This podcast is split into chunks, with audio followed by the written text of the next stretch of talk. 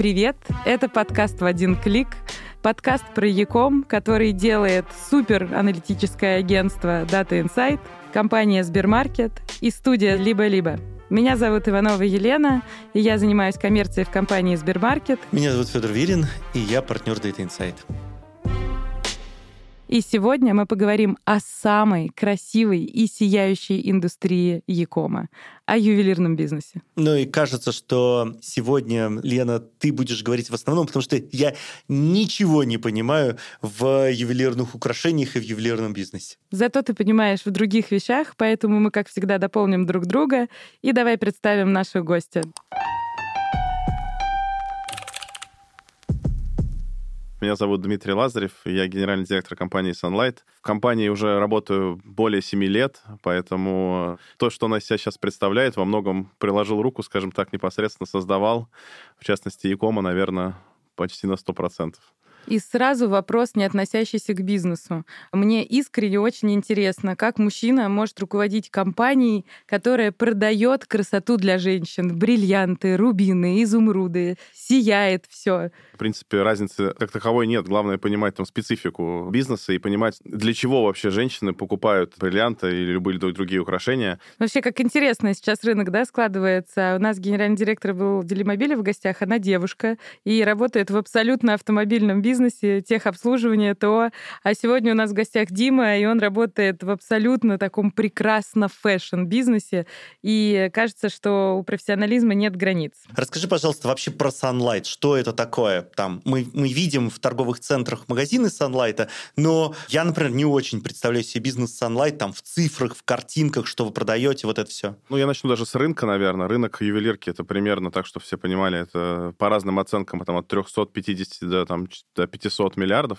Ну, моя оценка там, что это где-то 450 миллиардов рублей. Это включая недрагоценные металлы или это... Не, не, нет, это только серебро, серебро золото, серебро. Золото. Ну, там. А, при этом рынок достаточно неконсолидированный, то есть, наверное, половина рынка — это мелкие игроки, только половина — это такие более-менее сетевые. Может, даже мелких больше, чем 50%. А что такое мелкий игрок в ювелирке? Ну, вот острова, представляешь себе, в торговых центрах стоят, особенно если они в Москве, чуть подальше, то там стоит просто какой-нибудь маленький ТЦ, какой-нибудь островок, там написано что-нибудь «Золото России». Вот таких вот игроков много. Который продает плюс-минус то же самое, что и вы? Скорее, не совсем то же самое. Мы много моделей разрабатываем сами, ну или смотрим на мировые бренды и делаем очень похожие, но сильно дешевле. А они скорее берут под заказ заводов уже готовые, ну, известные базовые вещи, цепи, обручалка и так далее, там нет никакого, ну, скажем так, оно, оно у всех примерно одинаковое, если базовый ассортимент взять. И ты говоришь сейчас только о ювелирке, ты вообще не говоришь, то есть серебро, золото, платины, драгоценные камни. Да, но мы, честно говоря, вообще не рассматриваем историю с э, бижутерией, она там присутствует, э, чаще всего это те, кто продают, наверное, там в инстаграме больше всего. По цене золота то, что вообще ничего не стоит, только вкладывая там какую-то мысль или бренд в, собственно, в эту цену. Этот рынок, мне кажется, он очень маленький. Я, честно говоря, даже в оценку не знаю, но я думаю, что он очень маленький. Окей. То есть есть там некоторый рынок, в этом рынке половина — это мелочь, а половина — это сети, такие как Sunlight. А про Sunlight? Да, про Sunlight. Но у нас на данный момент сейчас уже больше 500 магазинов. Сколько? 500 уже открыли. Обалдеть, то есть вы почти как детский мир размером. Окей. Да. Если брать выручку, мы живем финансовым годом с э, апреля по март. Ну, это связано с тем, что там у нас сезон начинается в декабрь, февраль-март, когда это Новый год, э, гендерные праздники. Примерно за этот период, э, ну, чуть-чуть меньше 50 миллиардов у нас была выручка в прошлом году. В этом, ну, хотим прирасти. Сколько получится сложно прогнозировать, ввиду там изменений на рынке, которые происходят. Но, в принципе, будет рост 100%. То есть один магазин зарабатывает примерно треть миллиона рублей в день? Так сложно очень э, говорить. Объясню почему. Средний магазин, потому что он очень непоказателен. Э, у нас есть магазины в очень маленьких городах, которые делают несколько миллионов в месяц всего, а есть те, которые делают несколько десятков миллионов в месяц в день. Поэтому средний магазин, он, знаешь, он такой, ну, это как в среднем, да, там кто-то ест капусту что кто-то мясо, в среднем все едят, там все едят голубцы. Ну, не совсем у нас получается. Они у нас разные очень сильно. А вот в, этом, в этой огромной цифре, потому что я думаю, что наши слушатели просто э, слегка потеряли дар речи от того, что в России, в стране, которая находится в стагнирующем состоянии, можно ювелирных украшений на 50 миллиардов покупать, и это только про одну сеть. Сколько в этих 50 миллиардах доля онлайн-продаж? Ну, доля Якома у нас, она растет каждый год она росла. Собственно, самый, понятно, бурный рост там произошел в период карантина. Сейчас этот рост продолжается, и у нас уже доля 35%. Это вот за 9 месяцев этого года, и там я недавно смотрел, как раз мне было интересно. Солидно. Получается, что у вас доля Якома одна из самых высоких на рынке из вообще всех отраслей. Ну, больше у Золотого Яблока, например, э, я точно знаю, но у них специфика связана с тем, что у нас покрытие большое количество городов, а у них не такое большое, потому что они гипера открывают, да? В Золотом Яблоке больше, да это правда. Но золотое яблоко это другая концепция, они изначально под онлайн оптимизированы очень сильно. Это немножко угу. нельзя сравнивать. Ну вот 7 э, лет назад, когда заходил в компанию, как раз там было всего пара процент, 1-2 процента, я не знаю, наверное, за все это время получилось раскачать. Мы с Федором с многими бизнесами встречаемся, и вообще сейчас в бизнесах есть очень большой вопрос, а нужен ли этот онлайн-клиент, потому что очень часто расходные затраты на доставку, на другие вещи, они немного делают клиента не маржинальным. И должно быть какое-то очень железобетонное обоснование, зачем этот клиент нужен компании. Вы по своим наблюдениям, что видите? Клиент, который покупает в онлайне, он более прибыльный, чаще покупает, реже, или как это сейчас происходит в красивом бизнесе? Смотрите, во-первых, если взять и посмотреть на то, как покупают, вот у нас прям сравнить онлайн с офлайном, вот прям вот четко водораздел произвести, то средний чек в онлайне даже немного выше что удивительно. Но при этом маржинальность в онлайне немного ниже. Связано это с чем? Легко очень выбрать товар, который дешевый. Ну, то есть очень сложно сопоставить, в общем, в магазине, что реально дешево стоит, потому что это нужно посмотреть на каждое там украшение, которое тебя интересует, и так примерно постараться прикинуть. А в интернете отсортировал, отфильтровал, прикинул, выбрал, готово, и уже... И плюс в онлайне мы очень часто запускаем акции распродажные, которые также действуют, конечно же, в офлайне, но они в офлайне не подсвечиваются ввиду того, что это очень, ну, затратно, скажем так, много делать нужно дел, чтобы там выбрать там 3000 артикулов каких-то, да, их разложить их на одну витрину. Но это очень много делать э, физически, поэтому мы это запускаем в онлайне, и в онлайне эту акцию как бы проще увидеть и проще ей воспользоваться. Но надо сказать, это огромный вам комплимент. У вас одно из лучших моноприложений на рынке, это все знают, это абсолютно не секрет. И я как пользователь могу сказать, что я всегда могу по фильтрам найти именно то, что мне нужно. Ну, то есть вы точно в это инвестировали, это видит весь рынок. Вопрос в долгосрочной перспективе. Этот клиент будет настолько же маржинальным, как в офлайне или нет? Да я больше скажу, у нас вообще стратегия сейчас на развитие онлайна. Мы открываемся сейчас в небольших городах, где даже конкурентов наших может не быть. И там история доходит до того, что там доля онлайна за 50% в некоторых магазинах уходит. Мы кладем туда как раз вот этот э, а, ассортимент, назовем его так, да, там самый популярный, то есть топ по матрицу. Это получается сильно дешевле в открытии, магазин такой, а люди узнают о нашем существовании в регионе, если, допустим, они не знали по какой-то причине, начинают понимать, что у нас есть мобильное приложение, им его устанавливают продавцы, ну, как устанавливают, ну, в смысле говорят, установите, да, это у нас, кстати, хороший канал привлечения новых установок.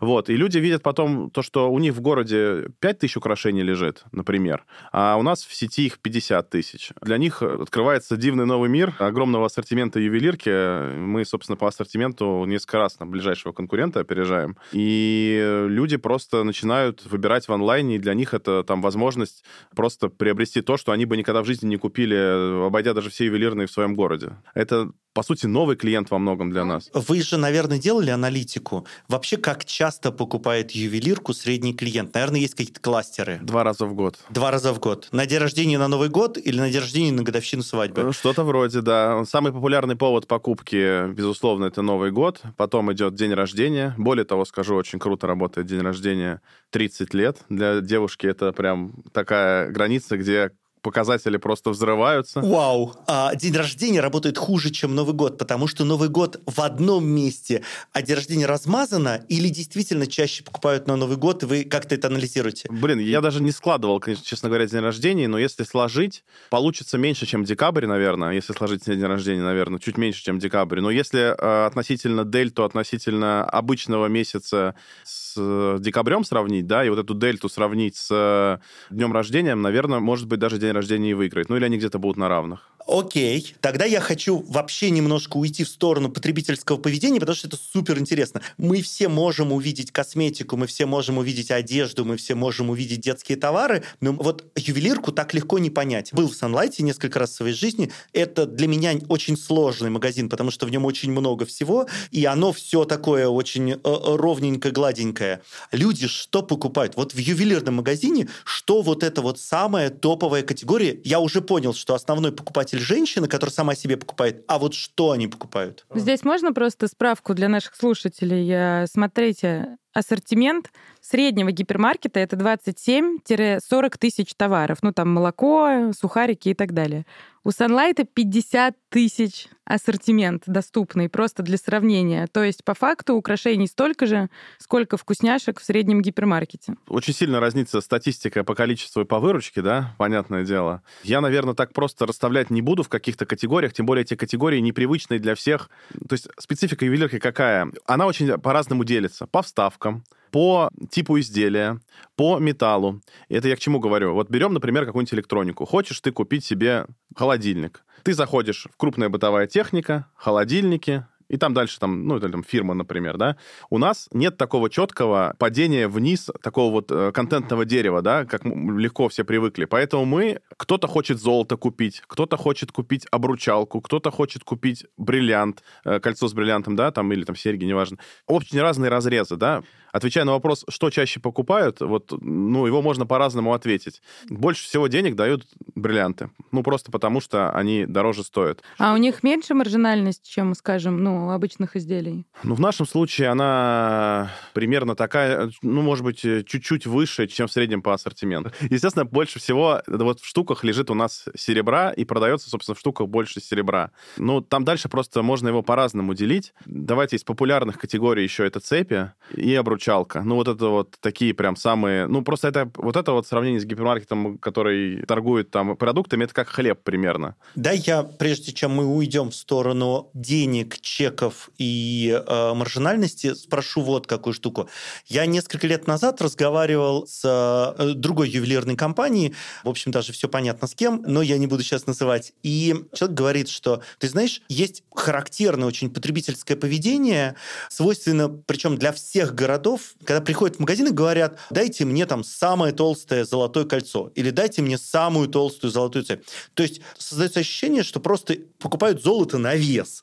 Вот, при том, что в России невозможно продать это золото обратно, на этом очень много теряешь. Есть такое, или это просто была та конкретная сетка? Э, не, есть в определенных регионах, ну, допустим, Адлер. То есть у нас есть ряд регионов, которые мы кладем, намеренно кладем толстые цепи. Золотые цепи. Да, это связано ага. с спецификой населения, которое их любит носить, во-первых. Да, то есть там вот такая есть история. В какой-нибудь, если сейчас не ошибусь, Махачкале, там должны быть, например, мусульманских больше. То есть там, там нет смысла православные класть, да, да, там крестики, там нужно класть мусульманские подвески, да. Таких специфик по России очень много. Это все учитываться нужно в товародвижении, собственно, что мы и делаем, да, там, и чтобы нужный ассортимент класть э, на нужный магазин. Потому что, ну, если приходит какой-нибудь горец, скажем так, и не может найти себе цепь размером с палец, ну, он очень расстраивается. Слушай, супер. И это же супер интересная штука. А вот эту специфику, вы как это выясняете? Вы идете в окрестные магазины, смотрите на улице, разговариваете с людьми или тестируете? Как это работает? Слушайте, ну нет такого одного рецепта, но есть вещи, где мы сразу понимаем, что будет так, просто потому что у нас уже опыт накопленный, да, есть по открытиям предыдущим. Есть вещи, когда мы открываем магазин, ну то есть не зная там определенной специфики, после этого нам с розницы поднимается информация, что очень много людей вот это просят. Мы легко можем ассортимент в магазине поменять. Ну, собственно, мы так часто делаем после открытия магазина, когда мы видим, что, например, какие-то проблемы при открытии. Ну, могу там пример привести. Например, открывали в Сачах на набережной магазин. Казалось бы, ну, должно взлететь. Что-то он медленно раскачивался относительно других магазинов. У него такая была специфика, что витрины смотрели на улицу, это стрит был. Ну, там были витрины, там на них лежали какие-то такие не очень большие украшения. Мы взяли итальянскую коллекцию, крупную, большую, яркую, положили ее прямо на вход, чтобы она просто привлекала внимание. Там выручка резко начала расти, просто потому что люди, проходящие мимо, а там набережная, большой поток людей, начали видеть, что там что-то большое, сочное, и их это привлекло, и они начали заходить, и начала расти выручка. То есть такие вещи иногда нельзя даже увидеть заранее, их нужно просто как бы по ходу уже понять. Я вообще хочу поговорить про товар движения. А, грузы дорогие, как а, от, собственно говоря, какого-то, видимо, у вас распределенный центр до магазина, так и до клиента грузы дорогие. Как страхуете, как вообще а, работаете с вот ценным грузом? Э, если говорить про ценные грузы, в основном это поставки до магазинов, там возят специальные перевозчики. Спецсвязь, Велес и так далее. Они имеют лицензию, они делают это с вооруженной охраной. Поэтому вот эти грузы возятся, да, с, ну, по сути, с инкассаторами. А до клиента? Если говорим до клиента, то мы возим сами. У нас есть своя курьерская служба в Москве и в Питере. Плюс у нас есть э, транспортные компании. Просто интересно, вот закажу я э, в интернете на полмиллиона комплектик с бриллиантами.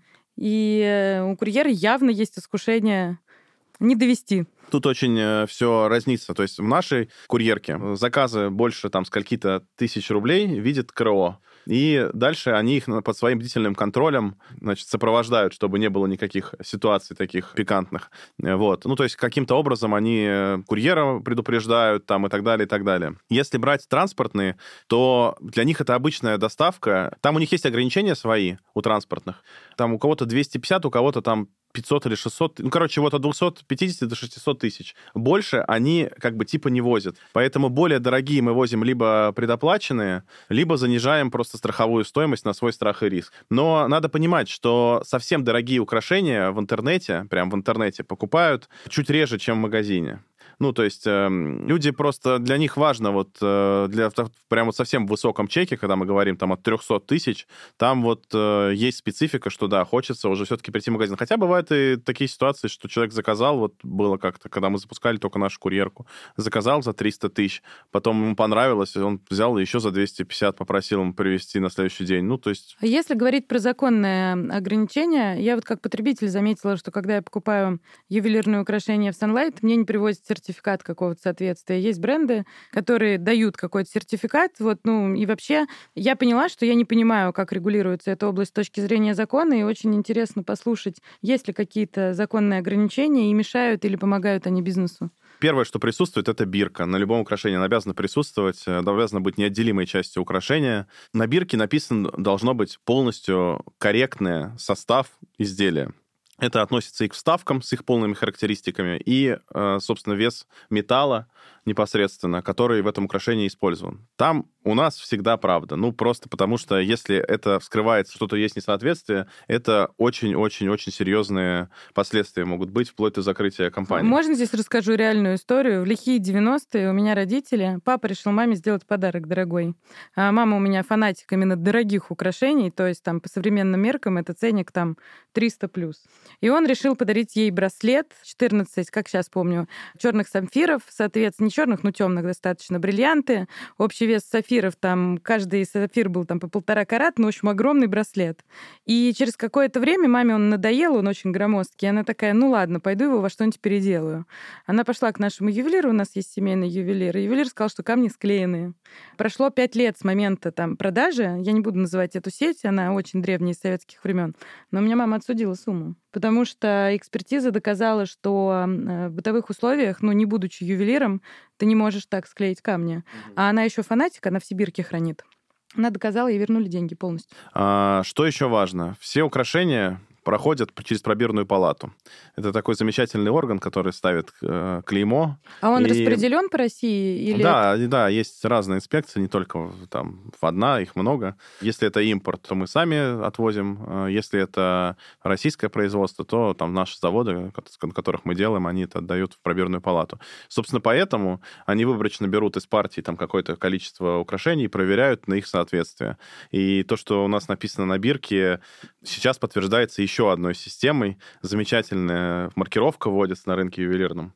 Называется это система ГИИС ДМДК. Государственная система драгоценный металл, драгоценные камни. Так вот, она уже в какой-то степени работает. Весной она начнет работать там, в полную силу. На каждой бирке теперь присутствует специальный код, который можно отсканировать специальным приложением DMDK, его можно скачать. Отсканировав этот код, можно увидеть в государственной системе, из чего сделано украшение, кто его собственник, то есть там пишется прям юрлицо.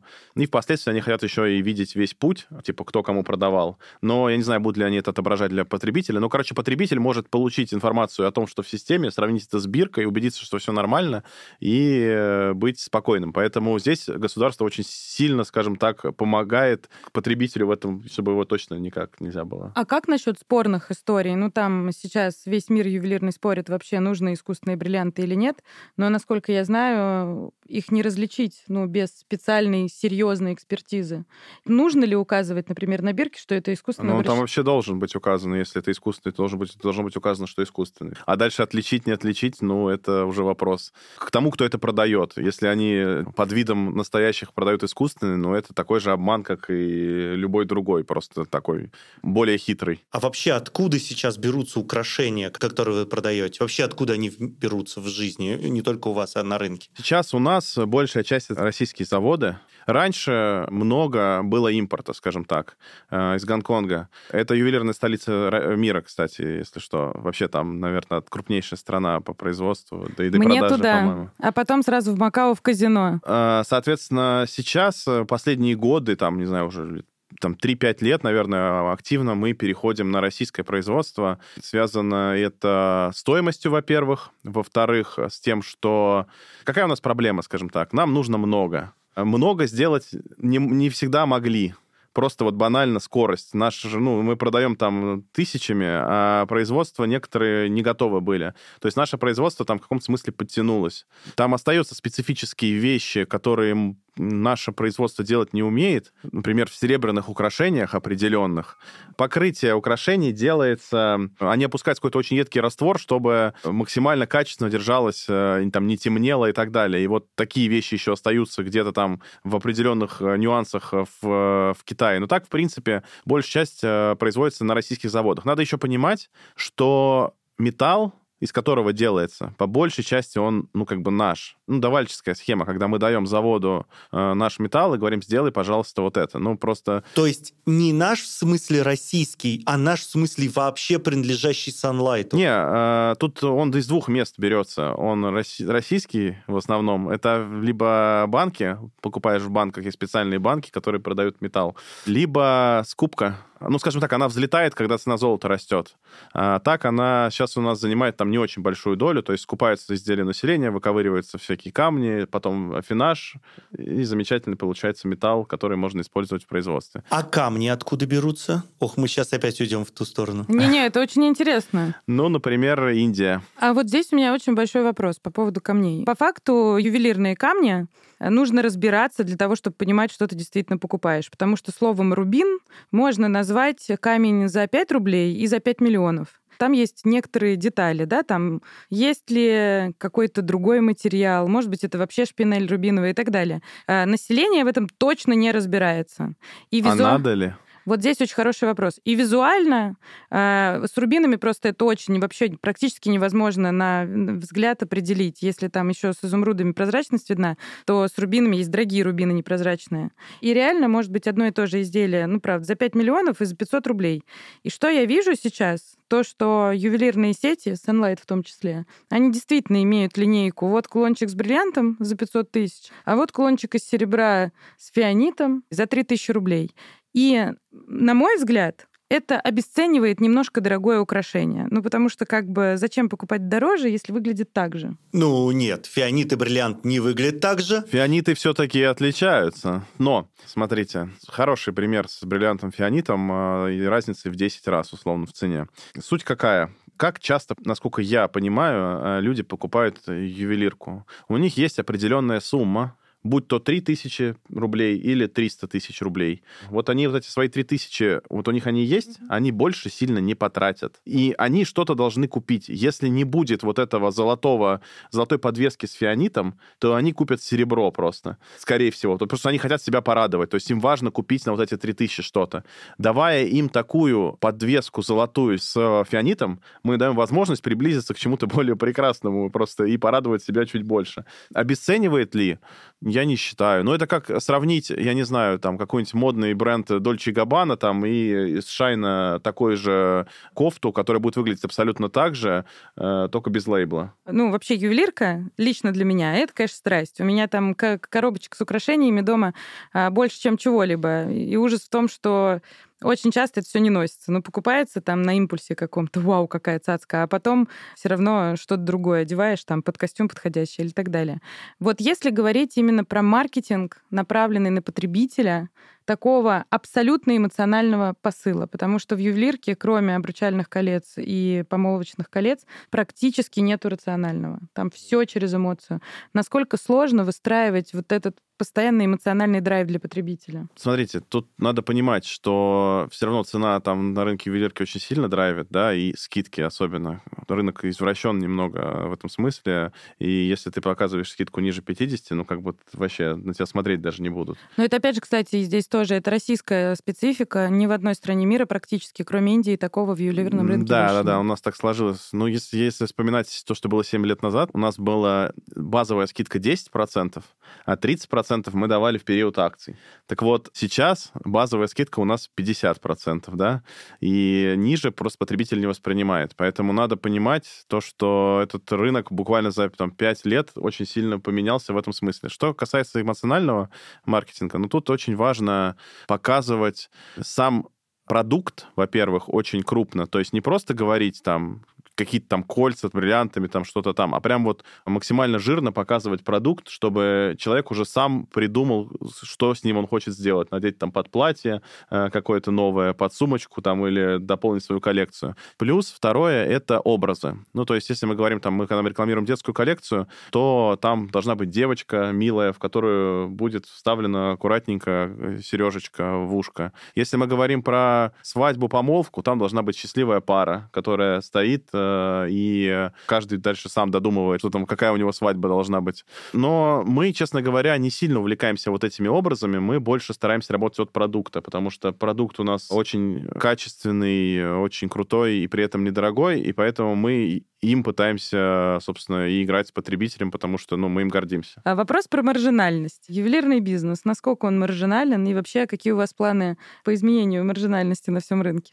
Просто бытует мнение, опять же, я про потребителей, бытует мнение, что, значит, кольцо с бриллиантом, которое в магазине стоит 60, а, его себестоимость типа 10. Вот бытует такое мнение. Лично я знаю, что это не Но так. у нас это не так. Да это Давайте вообще не, так. ну это вообще не Да, так. оно вообще не так. Ну, Давайте в среднем, наверное, маржинальность э, по более-менее крупным игрокам процентов 60. Ну, так нехило. Это до скидки или после скидки? Это финальная маржинальность, ну, может быть, 55-60, вот так, И на да. серебре тоже? Ну, вообще на серебре она обычно выше. При этом мы живем на сильно более низкой маржинальности. На сильно более низкой, то есть там, условно, в два раза более низкой Ну, не маржинальности. в два, но в полтора условно. Ну, это, я так понимаю, осознанное решение? Да, это осознанное решение. Но тут был период, когда мы держали цены выше. Это было, в общем, в марте. А было бегство в бриллианты, э, чтобы деньги сохранить, чтобы вывести? Нет, нет, нет. э, э, Весь рынок ювелирки очень сильно поднимал цены в там, конце февраля, начале марта. И многие так и остались на таких высоких, чуть-чуть подснизив их. С чем было связано? Надо понимать, что золото торгуется там, ну, есть такая лондонская биржа, и там есть цена тройской унции, это, кажется, 31,1 грамма, она торгуется в долларах, и, соответственно, если растет стоимость золота на этой бирже, или если растет доллар, то, соответственно, себестоимость, э, по сути, одного грамма золота растет. Ну, это от двух факторов мы зависим. Поэтому, когда доллар был 120, или сколько он там был в пике, э, всем было очень страшно, что продав сейчас по старым ценам, ты ничего просто на это не купишь. Собственно, вот в этом был основной э, страх.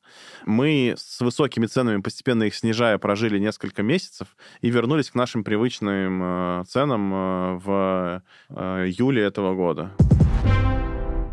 Давайте поговорим про онлайн-торговлю и маркетплейсы, потому что выстраивать онлайн в ювелирке вообще сложно, а через переходник, у которого продается и туалетная бумага, и кольцо с бриллиантом, должно быть еще сложнее. Вы работаете с маркетплейсом? Ну, тут у нас короткий разговор получится. Давай.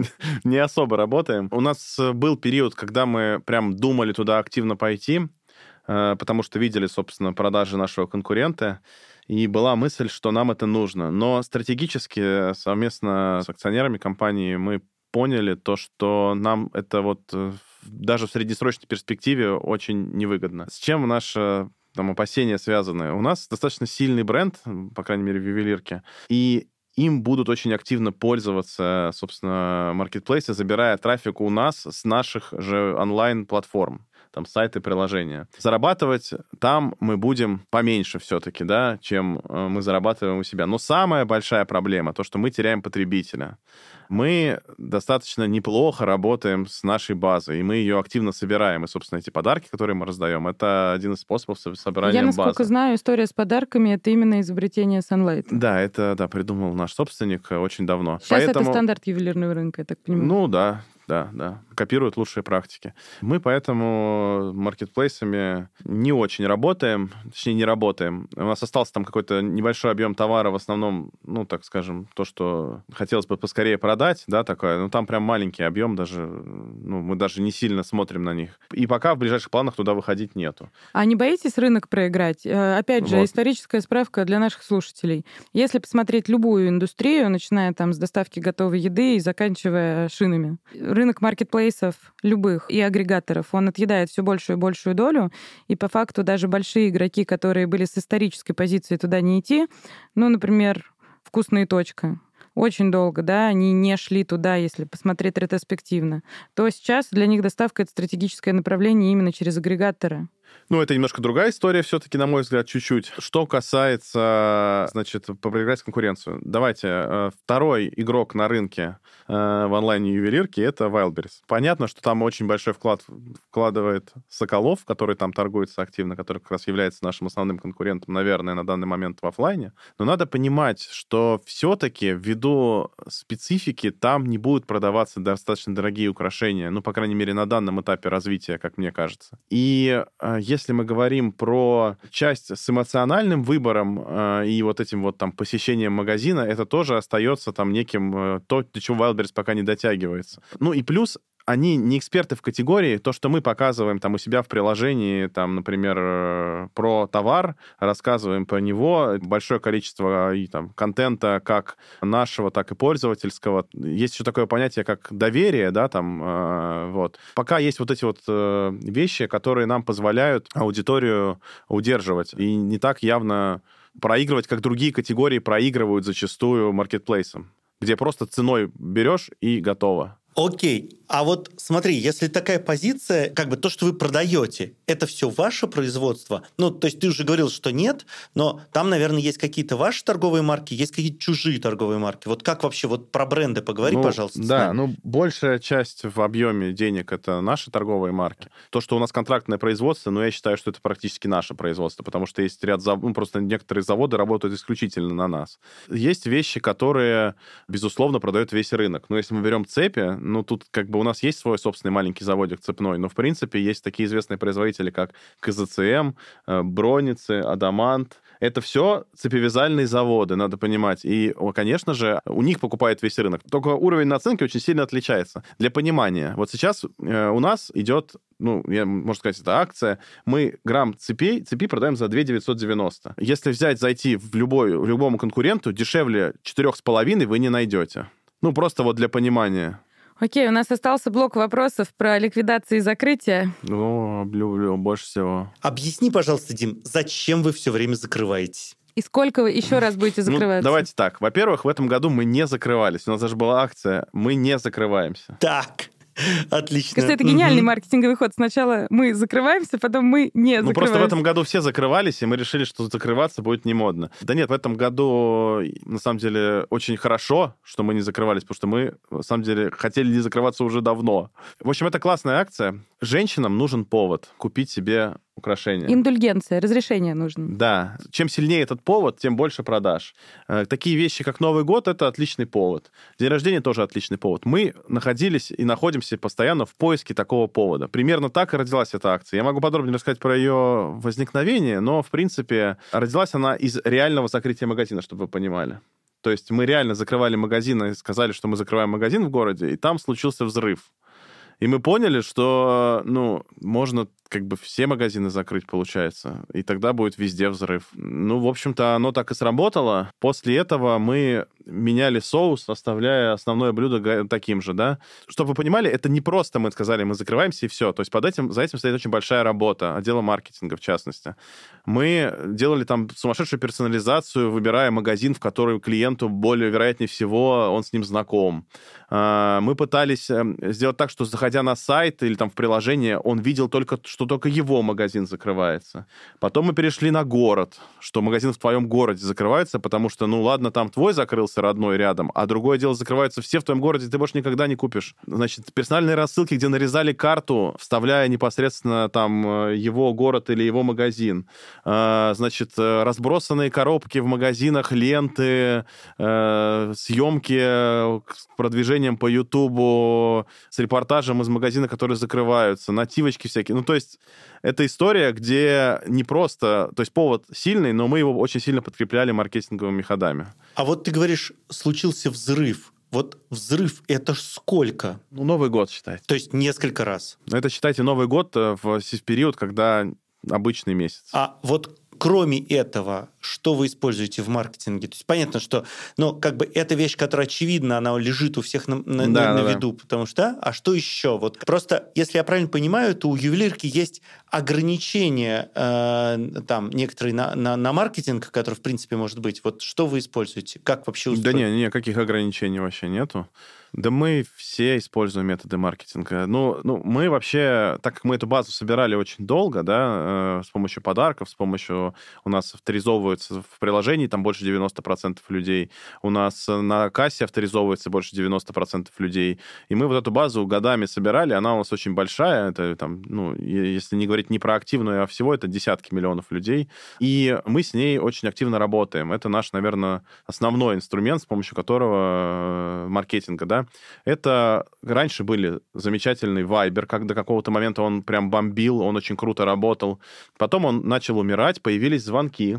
Э, звонки мы звонили от звезд, э, всякие замечательные, ну, я могу звезд перечислить, но, в принципе, Мне Дима я Билан думаю... звонил, точно помню. Да, Дима Билан, Маликов. Слушайте, ну это тогда для рынка было прикольно. Тогда так еще никто не делал. Да. Тебе звонят, и там реально э, звонит Дима Билан. Это было прям прикольно. Да, то есть это на самом деле такая история. Потом э, это умерло, когда появились антиспам-штучки. Ну и, в принципе, мы от этого ушли. Продолжают работать замечательно смс, пуши, e-mail. Это все во всей красе. То есть это все, что мы сейчас говорю, это все CRM, с которым мы очень активно работаем. До марта, ну, до конца февраля этого года очень активно у нас очень большие бюджеты были в перформансе, в интернет-маркетинге, да. После того, как закрылась часть площадок, мы бюджеты значительно сократили на перформанс. И пошли в классические каналы, которые мы шли раньше только в периоды акций распродаж или там праздников. В частности, я говорю про телевизор и радио. Собственно, и сейчас мы через месяц, иногда чаще, мы появляемся на радио и на телеке федерально. Краткое описание метаморфозы маркетинга по каналам я вам описал. Ну, понятно, что я не беру там каналы, которые там исконные всеми используются, там SMM, пиары и прочее, да, то есть это все понятно есть. Я описал такие, ну, то, что самое большое в бюджете занимает. Как вообще в ювелирной сфере осуществляется, особенно при онлайн-торговле, вот эта история, что если ты заказал кольцо, у тебя через два дня камень выпал. О, хороший вопрос. Кстати, ювелирные изделия возврату обмена не подлежат, но за исключением покупки дистанционным способом. Зато у них гарантия огромная, с которой ты совершенно спокойно приходишь в этот магазин, как я понимаю. Да, если гарантия, то там э, на данный момент мы даем 6-12 месяцев в зависимости от украшения. А для этого нужно бирку сохранять или не, что? Не, нужно даже бирку сохранять достаточно изделия принести. Ну, если с биркой, то намного проще. Дистанционным способом Значит, еще и вернуть можно? Отвечу. Дистанционным способом. Если ты покупал, ты можешь прийти либо к нам в магазин, либо связаться с нами, и э, мы пришлем курьера, заберем украшения. Ну, то есть без проблем. Раз мы его довезли, значит, мы его забрать можем. Но бирка должна сохраняться. Это не обязательно. А если будет подмена? Подмена, работаем с подменами. Такое бывает, но поверьте, такого мало. У нас есть, конечно, специальные службы, там, КРО, СБ, там, которые этим занимаются, но это не массовая история, и это прям локальные штуки, и они выявляются и как бы решаются. Мы очень лояльны к возвратам. Почему? Потому что для нас важно, чтобы человек э, у нас остался и впоследствии покупал. Поэтому, в частности, ну, возврат на маркетплейсах, знаете, как делаются? Фоткаешь э, просто украшение, э, украшение, говорю, что-нибудь, и говоришь, у меня сломалось, там приносишь на пункт выдачи. Э, вот у нас также в магазин. Э, мы сделали возврат в приложении, фоткаешь украшение, делаешь видео, пишешь, что не так, выбираешь ну, там, что ты хочешь получить, обмен, возврат, ремонт, там, какую резолюцию ты ожидаешь. Приходишь в магазин э, и получаешь это. Ну, ты же приходишь в магазин, когда уже есть решение. То есть мы по фотке определяем, готовы ли мы будем вернуть, или там нужно будет отвести на экспертизу. В 90% случаев мы принимаем решение по фотографии. У меня есть последний вопрос, ну, как бы, что является хитом сезона и может являться рекомендацией для наших слушательниц и слушателей в подарок? Что можно купить сейчас в ювелирных трендах? Классно. Платина. Не поверите. А, у нас сейчас э, не очень большая коллекция, там чуть меньше 100 украшений из платины. А, при этом они очень крутые, и платина, она, во-первых, не радируется, она сама по себе является таким металлом, который... Блестит. Ну, да, такой блестящий. Она э, очень плотная, то есть ее фиг сломаешь, фиг выпадет камень, просто потому что там э, плотнее металл, ну, как бы крепче. И звучит как платина круто, да? А стоит дешевле золота, представляете, сейчас. Слушай, Дим, спасибо большое, было прям круто. Спасибо, Дим. Я узнал много нового. Ну, что думаешь, Лен? Меня просто крышу, конечно, сносит. Я когда вижу, когда все это сверкает, я вообще дар теряю речи. Я из тех людей, у которых реально, это реальная история из жизни. Я когда покупала свою первую машину, она стоила 450 тысяч рублей, я как сейчас помню. И у меня в это же время, мне очень хотелось э, ожерелье на шею, э, собственно говоря, которое стоило 450 тысяч рублей, но была великолепная. Я купила машину, вы не поверите, я до сих пор жалею. Серьезно. Да. Ну, потому что машина с тех пор подешевела, а ожерелье подорожало. Это ж прям очевидная вещь. Ну и такой вещи, конечно, я уже не найду. Я до сих пор жалею. Вот, вот до такой степени я больная. С моей точки зрения это выглядит немножко не так. То есть я прихожу и думаю, м-м, что-то кажется дорого для подарка. Пойду выберу что-то другое. Люблю всякие странные штучки, как раз вот те, которые стоят в производстве 2 доллара, а продаются за 200. Вот. Э, и с удовольствием их тогда покупаю. Но для меня вот эти все ожерелья с бриллиантами, они выглядят штамповкой, неинтересной. Да, там красивые камни, но они неинтересные. Это, знаешь, это очень дискуссионный вопрос, потому что ничто не может подарить такую уверенность женщине, как ощущение, что у нее на кольце там а, украшение за X рублей. Об этом никто не знает, но она об этом знает сама, и ей ок.